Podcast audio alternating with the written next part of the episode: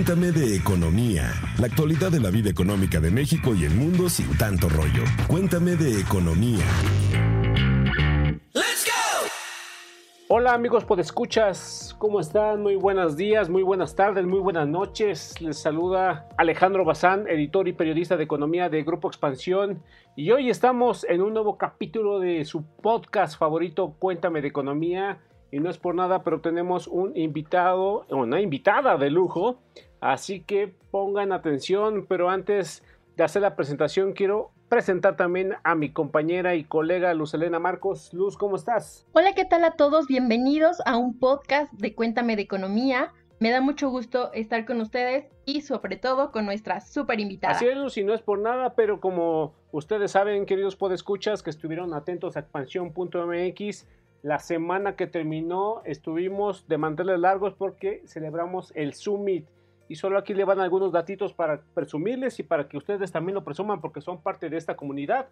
Es que en este Summit tuvimos 22 horas de contenido con 86 ponentes, los cuales generaron más de 450 mil minutos de contenido, obviamente de gran valor, y en el que hubo 210 mil espectadores en vivo.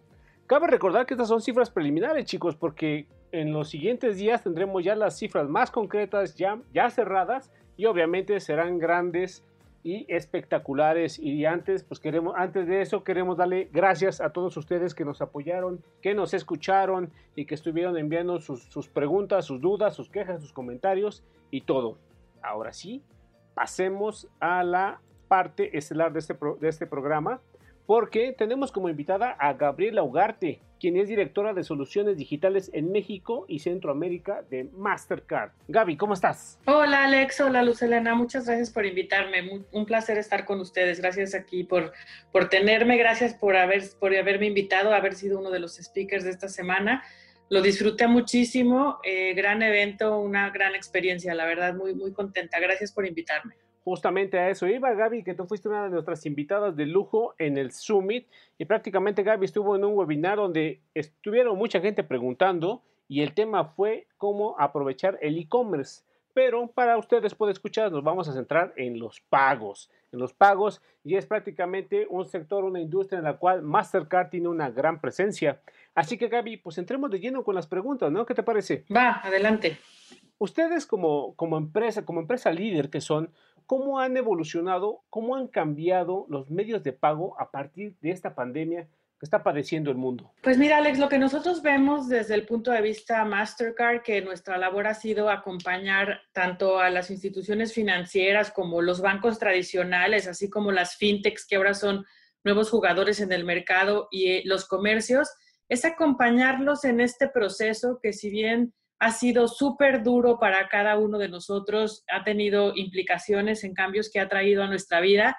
Mastercard ha asumido la responsabilidad de hacer que por lo menos tengas la tranquilidad que tu tarjeta pertenece a una red en la que estamos, estamos a la altura de lo que está significando, apoyarte en lo que nosotros llamamos pagos de tarjeta no presente, que son pagos no en persona, pagos que con los que tú hiciste una transacción y no necesariamente se escaneó o se leyó el chip de tu plástico, como, como, como, como el enorme granito de arena que nosotros podemos poner para que el ecosistema esté funcionando. Asegurarte que tu transacción, lo que tú quieras comprar, porque hoy estás en tu casa, eh, a lo mejor esté atenido a eh, tener el entretenimiento en casa, a, pedir el súper o a pedir la comida o a pedir este, eh, los videos o la música por internet, ayudarte a que la experiencia sea lo más, lo más transparente posible. ¿A qué me refiero? A que, a, que, a que tus transacciones sean aprobadas, pero al mismo tiempo a cuidarte como consumidor de que tú sepas que hay sistemas que todo el tiempo están monitoreando la red, tratando de prevenir los fraudes. Entonces, en resumen, te diría, haciendo todo lo que está de nuestro lado, porque las transacciones pasen las que tienen que pasar y no pasen las que no tienen que pasar. Entonces, la responsabilidad es grande, acompañamos a nuestros socios en esto y este es el rol que hoy jugamos para México y para el resto del mundo. Oye Gaby, yo te quería preguntar por un tema eh, muy relevante, sobre todo en el marco de la pandemia. ¿Qué sectores desde Mastercard han visto que se han, han sido más beneficiados? Hemos visto el cierre de muchos comercios, ¿no? hubo quienes lo padecieron brutalmente. Ustedes en Mastercard, ¿qué han visto? Mira, nosotros, nosotros vimos, este, sobre todo muy al inicio de, la pandemia, una fuerte tendencia al aumento de todo lo que tenía que ver lo que pasaba dentro de tu casa. Vimos, vimos la consolidación del streaming como, como el video o la música, ¿no? el entretenimiento que pudimos tener en casa, eh, todo lo que tiene que ver con delivery, llámale pedir eh, alimentos eh, de comida preparada, tanto de comida preparada como de abarrotes a la casa. Em, vimos todo, ese, todo ese segmento pues se mantuvo de alguna manera como, como, como durante todos estos meses se ha mantenido eh, no solamente no se ha caído, sino, sino que ha aumentado, pero sí vimos por lo mismo, eh, no, no le sonará extraño, una contracción en todo lo que tiene que ver con movilidad. Llámale desde, desde el transporte y evidentemente eh, viajes, vimos mucha cancelación de viajes al principio, eh, también usuarios, usuarios que estaban contactando a las instituciones financieras para que los apoyaran en todo lo que significó la el, reagendar los, los, viajes y en acompañarlos en ese proceso de, de, reembolsos que fue, que fue muy fuerte al principio de la pandemia. Y, eh, y eso te diría como, como en el corto plazo, ¿no? Como, como en la parte operativa, que fue lo que nos ocupó. Pero en la parte estratégica, lo que nosotros estamos viendo es una aceleración de la digitalización. Y me refiero a aceleración no solamente al, incremento en la velocidad, porque ahora muchas cosas que estaban ya en la mesa de los bancos o de los comercios o de los nuevos jugadores, estos fintechs de los que les hablaba, eh, ya tenían muchas de estas ideas de evolución hacia dónde se querían mover en lo digital, pues sí vemos que México pudo haber avanzado entre 6, 8, 10 años, lo que, lo que los planes que normalmente nos hubiéramos tardado eh, algunos años en, llegar a ese punto nos tomó seis meses. Hoy, hoy vimos una aceleración que, como te digo, no solamente significó que, que ahora hay más prisa y todo el mundo está viendo cómo implementar este tipo de cosas, sino en la amplitud. Se aceleró en, en ampliar las experiencias, en que a lo mejor teníamos eh, una experiencia en la que, eh, por ejemplo, cuando tú, cuando tú, cuando tú tomas un, un servicio de transporte tipo, tipo Uber, eh, tenías la experiencia, digamos, de decir, el pago fue prácticamente invisible. O sea, tú ya, ya, ya los usuarios que tomamos ese tipo de servicios, prácticamente ya no nos preocupamos por el pago.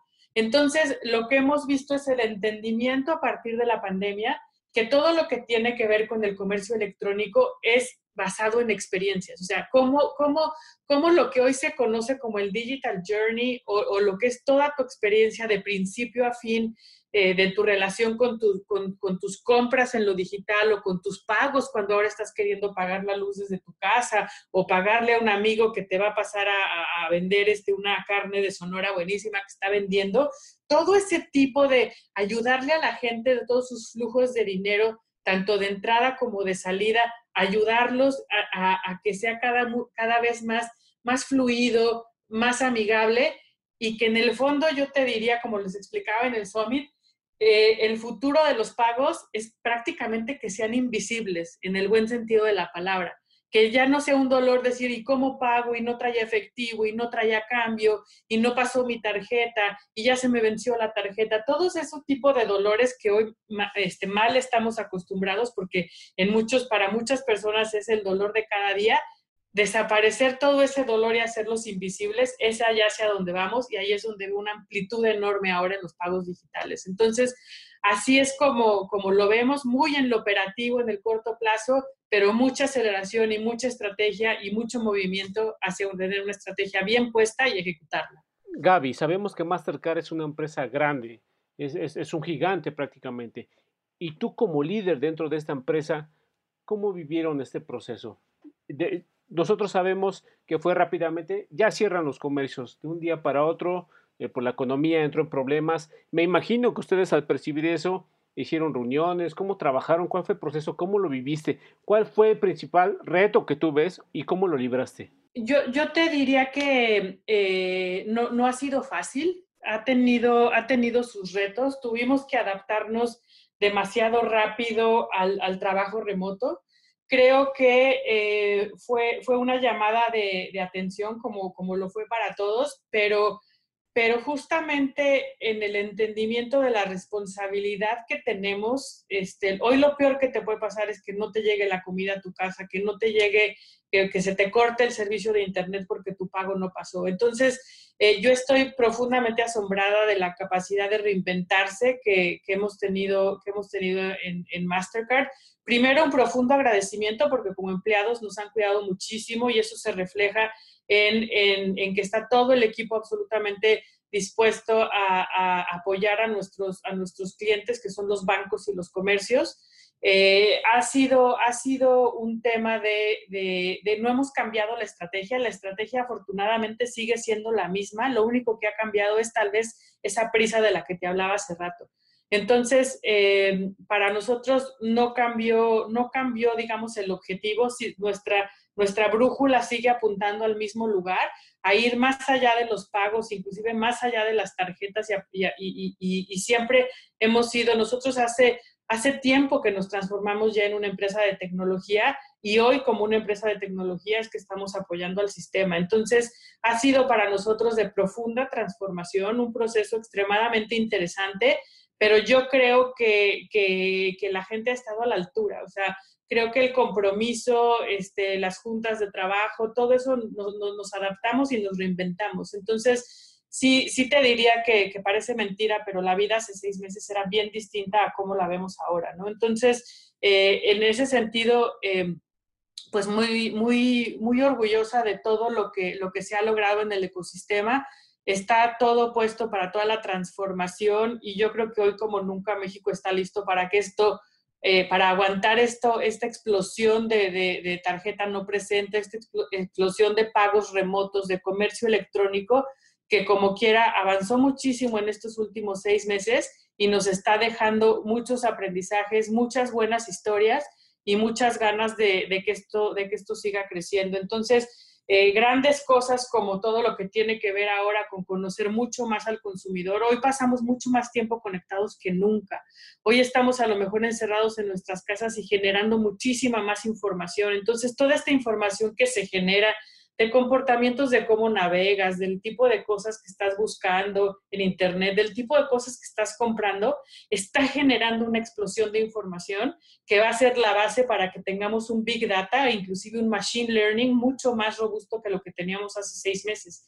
Este, nuestra Country Manager en su participación en expansión hablaba que la pandemia va a dejar 20, 20 millones de nuevos compradores en línea. Entonces, gente que, que, que en su vida había hecho una transacción, hoy se ve obligada a hacerlo. Hoy a lo mejor se atrevió a pedir el súper por teléfono, se atrevió, este, no sé, a lo mejor a, hacer, a pagar la luz con tal, de, con tal de minimizar los riesgos de estar afuera. Entonces, ese, ese tipo de, de, jugadores nuevos y este tipo de nuevas experiencias están transformando al mercado y yo creo que, que, esto va a ser este, todavía una explosión y una tendencia que vamos a ver en, en, el, en el largo plazo y como te digo, muy basado en la información que estamos generando como usuarios. Entonces, es un excelente, es un excelente momento para, para el comercio electrónico y para los pagos, como te digo, de tarjeta no presente que, que hoy se consolidan más que nunca. Entonces, este, hacia, hacia allá es donde lo vemos que va, hacia allá es nuestro compromiso y, y, ahora sí que los invito a que, a que nos miren de cerca porque todavía hay muchísimas cosas por hacer.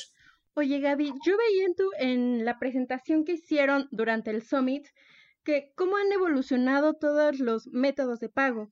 Y este tema me, me emociona mucho, ¿no? Saber que pasamos a lo mejor del chip en la tarjeta a los biométricos. Quisiera preguntarte en este sentido, ¿cuál es la tendencia en los métodos de pago? Pues fíjate que la tendencia es hacerlos cada vez más invisibles. Eso, eso, eso de invisibles es mi propia definición, ¿eh? ¿Y, a qué le llamo con esto? A que cada vez haya más escenarios donde sea tan seguro que toda esa autenticación de que estemos seguros de que soy yo quien está atrás del medio de pago, eh, no tenga yo que estar tecleando usuarios y contraseñas y da clic aquí en todos eh, estos, este, donde te dicen da clic en todos los cuadritos donde pueda aparecer este, un semáforo y que todos esos la cantidad de pasos que tenemos que lograr para que no parezca que pagar y adquirir lo que tú quieres adquirir con tu dinero, la experiencia que tú quieres vivir con algo, con el dinero que tú te ganaste, te minimicemos los, que no sea doloroso, ¿sabes? Que quitemos todos esos pasos tan engorrosos, pero que al mismo tiempo sea, sea, seguro, ¿sabes?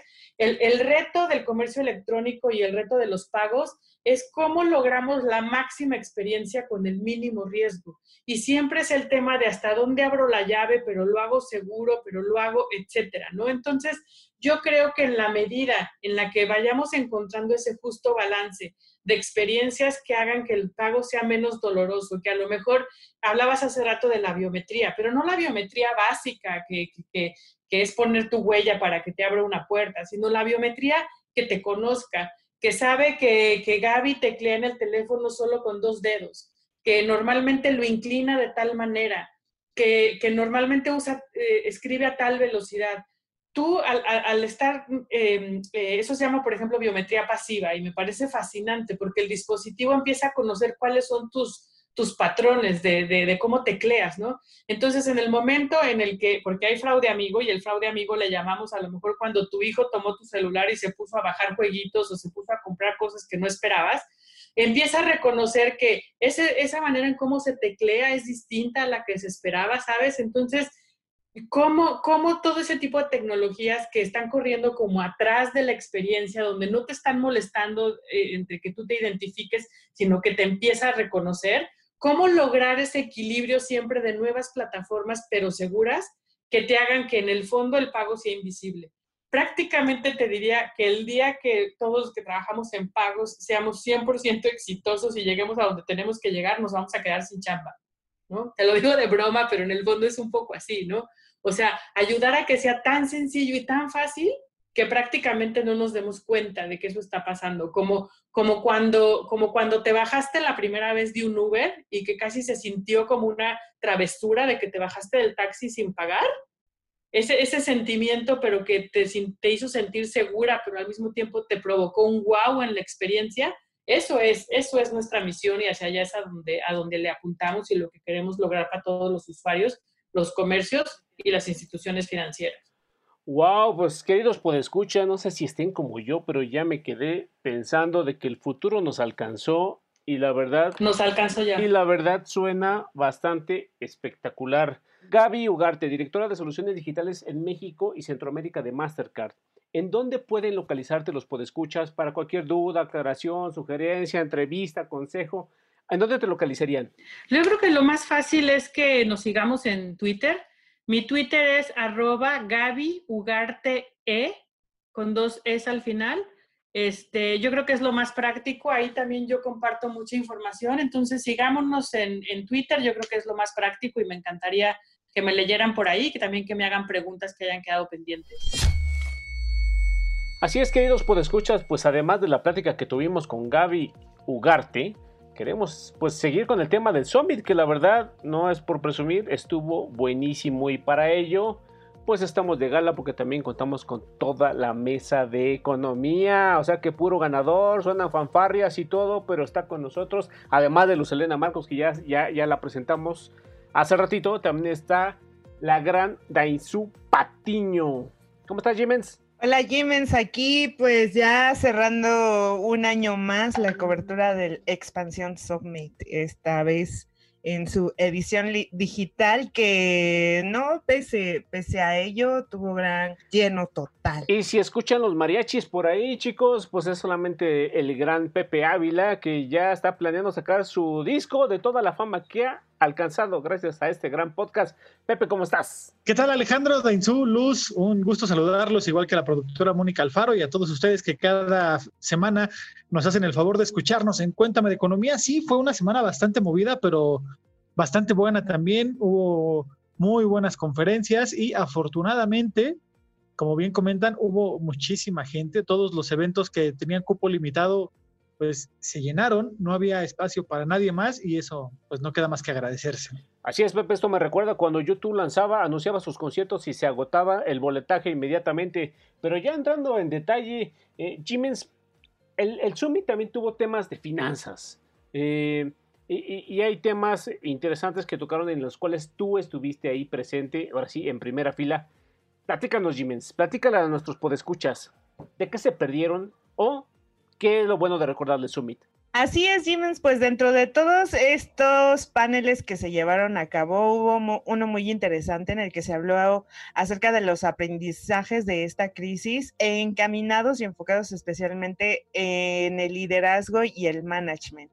Ahí tuvimos participaciones de grandes representantes de empresas. Estuvo Juan Ignacio Casanueva, que es presidente de la plataforma de seguros Interprotección, quien hizo un llamado a la necesidad de mantener eh, una comunicación muchísimo más cercana y transparente, sobre todo cuando se trata de informar de las decisiones que se, que se tomen en las empresas y bueno, pues en la entrega de resultados, ¿no? Que ya pues no dejan de presentarse en, en, estas crisis. Y justamente preguntabas, uno de los paneles que más me llamó la atención fue, fue este. Y recordemos que el Summit es, eh, fue pues espectacular. Más de 200 mil personas lo estuvieron viendo. Y así como Jiménez comenta de, de, de, líderes en el sector financiero, también hay, hubo representantes de de gigantes corporativos, como en el caso de, de, Bimbo, ¿no? ¿O, no, Pepe? ¿Tú que estuviste ahí presenciando en primera fila? ¿Qué es lo que viste? ¿Qué empresas estuvieron? Pues mira, entre las empresas que yo destacaría eh, sería Bimbo y sería también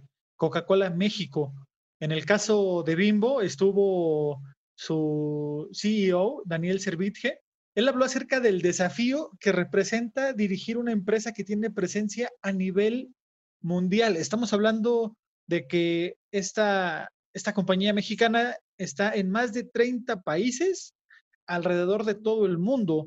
Y bueno, en, esto, en este contexto de coronavirus, pues fue aún mayor el reto porque sabemos lo fácil que se contagia esta nueva enfermedad y a pesar de esta situación, Bimbo eh, implementó los protocolos necesarios para reducir en lo más posible el contagio entre sus más de 135 mil empleados en todo el globo, repito. Entonces, pues eso es importantísimo, además de que eh, analistas y los propios directivos de la empresa se refieren al sector en el que están como un sector defensivo, un sector vital, vaya, sin importar la crisis que estemos viviendo, la gente no va a dejar de comer, no va a dejar de consumir ciertos productos.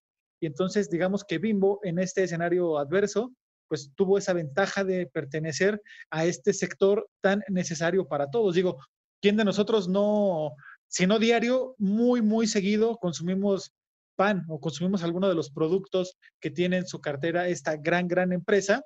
Y del otro lado, pues Coca-Cola también eh, implementó diferentes medidas, eh, además de las sanitarias, de, uso de cubrebocas, de ayudar a, en algunas tiendas entregando ciertos productos para, para reducir el riesgo de contagio.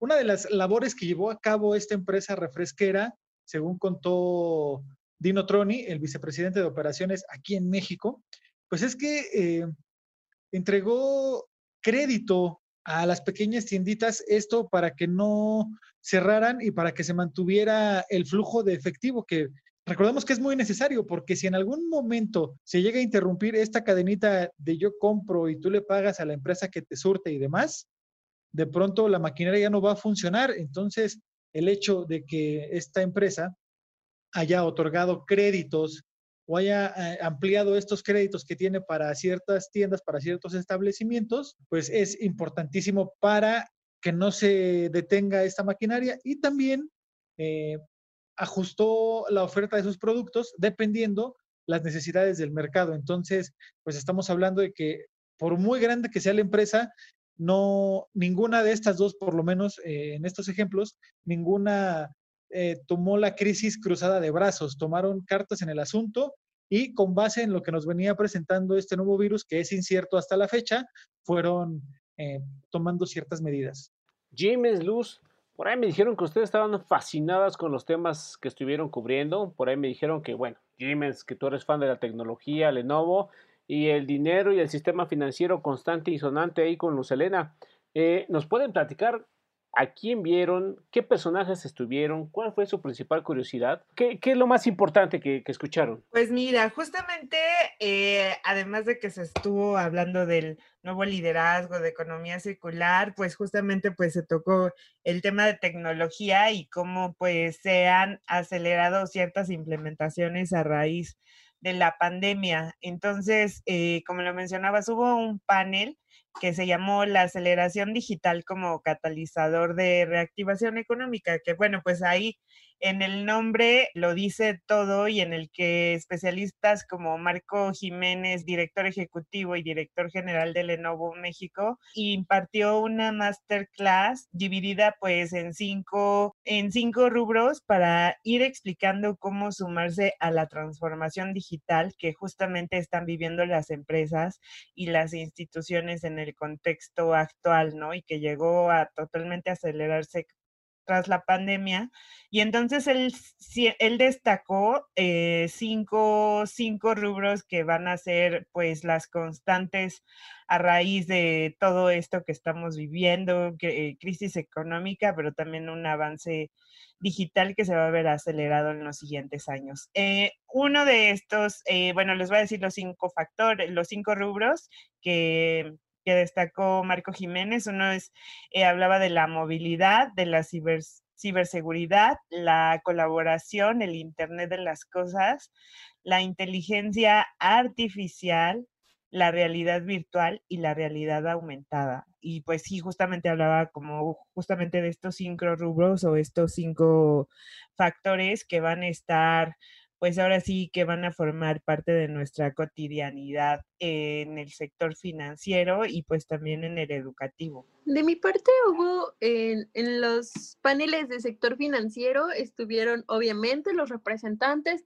de la Comisión Nacional Bancaria de Valores, Juan Pablo Graf, estuvo el presidente de la Asociación de Bancos de México, que es Luis Niño de Rivera, así como el economista Gerardo Esquivel ellos hablaron de todos eh, los retos, incluso Juan Pablo Graf dijo que vienen dos paquetes adicionales de ayuda para todos los clientes del sector bancario, deben anunciarse en las siguientes semanas.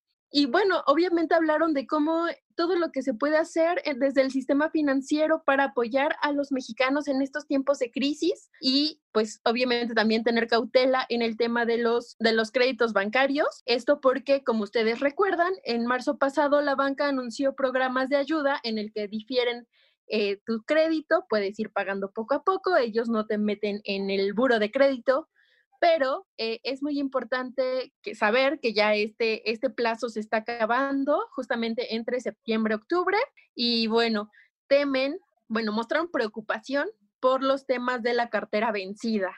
También tuvimos un panel dedicado a todo el sector fintech y qué están haciendo para reactivar la economía, para tener nuevos productos que vayan con el estilo de vida de los clientes y, por ejemplo, en este momento en el que no nos gusta tener contacto, por ejemplo, cuando vamos a pagar al súper y que tenemos que usar la tarjeta o el efectivo, pues no nos gusta por aquello de los contagios, ¿no?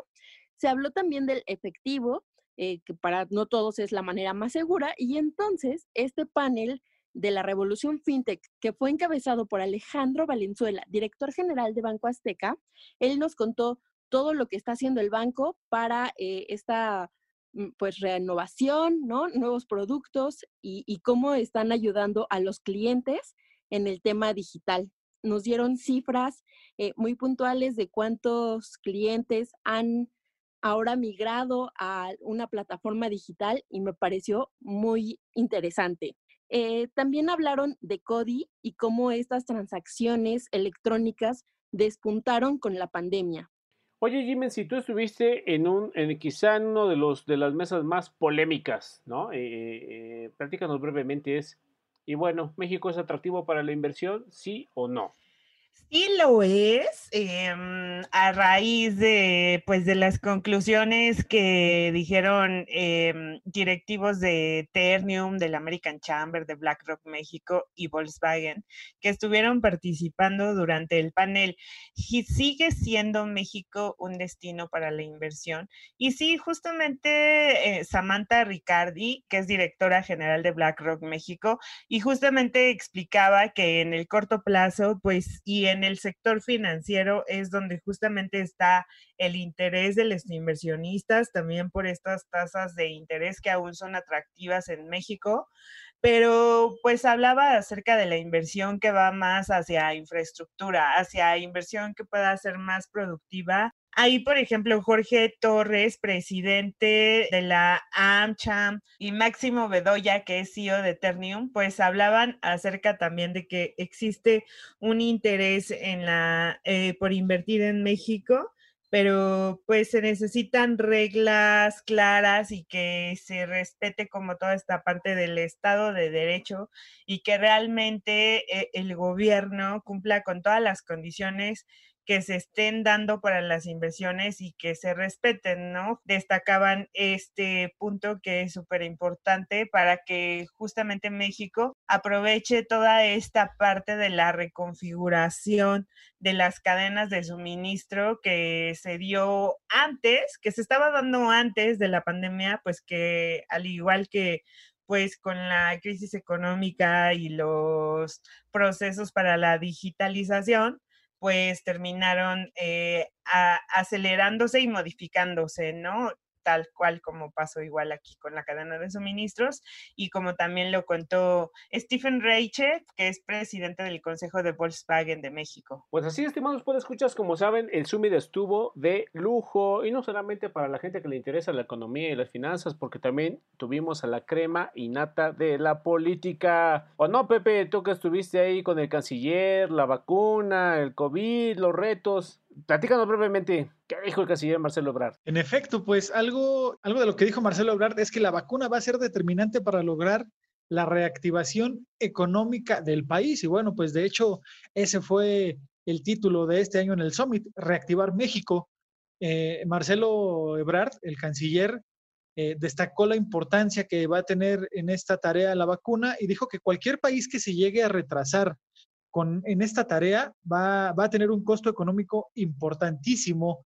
Sin dar a conocer más detalles por cuestiones de confidencialidad y demás acuerdos, habló, además de los, lo que ya conocemos, del trato al que se llegó con AstraZeneca, de la vacuna rusa y de otros, otros proyectos, comentó que México ya está en tratos para ser parte de la fase 3 en nuevas alternativas para la vacuna. También comentó que aquí al interior, en el país, se está trabajando en cuatro proyectos de vacuna. Él habló de que seguramente esos proyectos locales no van a estar en noviembre, como se espera que pase con AstraZeneca, pero bueno, eso de AstraZeneca habrá que ponerle comillas, paréntesis, eh, asterisco, no sé cómo lo quieran poner ustedes, después de que el, el laboratorio dio a conocer que iba a suspender las pruebas en las vacunas porque hubo una reacción negativa en uno de los pacientes. Entonces, vamos a ver si esta situación no, mueve la fecha en la que se espera que se esté sometiendo a la aprobación de la COFEPRIS para que comience su producción en el país.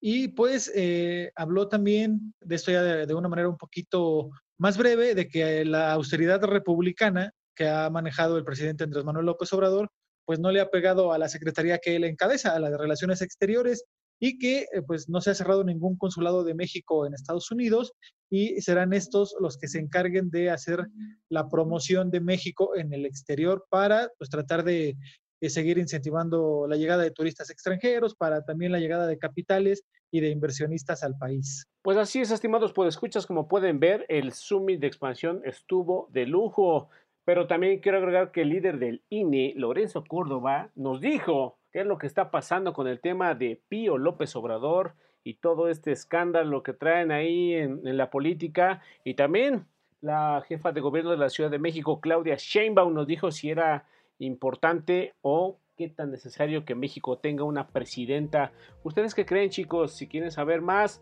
pues los invito a que entren al canal de expansión en YouTube y ahí se enterarán de todos los detalles de todas las mesas, de todos los participantes, porque hubo gobernadores, legisladores, empresarios, expertos, periodistas, etcétera. Y bueno, yo soy Alex Bazán. Este podcast os ha terminado, pero antes de despedirme, quiero pedirle a mis compañeros Luz, Pepe y Jiménez que nos digan sus cuentas en donde nos pueden escribir, trolear, por supuesto, proponer temas o simplemente empezar una plática interesante. Luz, ¿en dónde te podemos encontrar? A mí me encuentran en Twitter en arroba Luz Elena Sinache.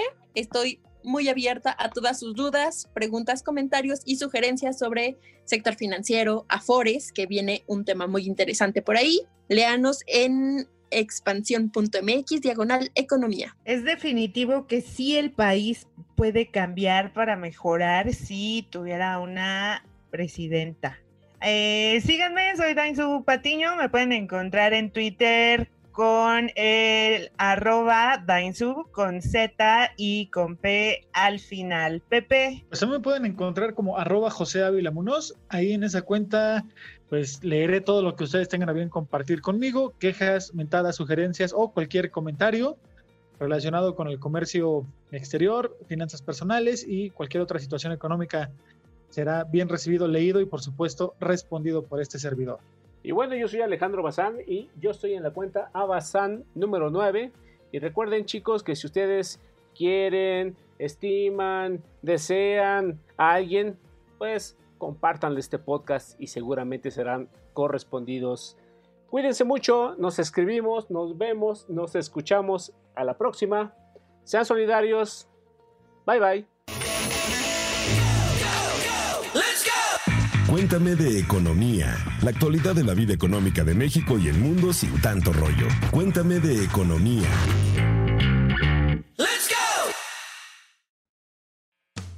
Bienvenidos a la Revolución de la Riqueza, el podcast en donde aprenderás que crear riqueza no es magia negra, crear riqueza es una ciencia. En este programa comprenderás que la verdadera riqueza es holística y te daremos herramientas para conquistarla.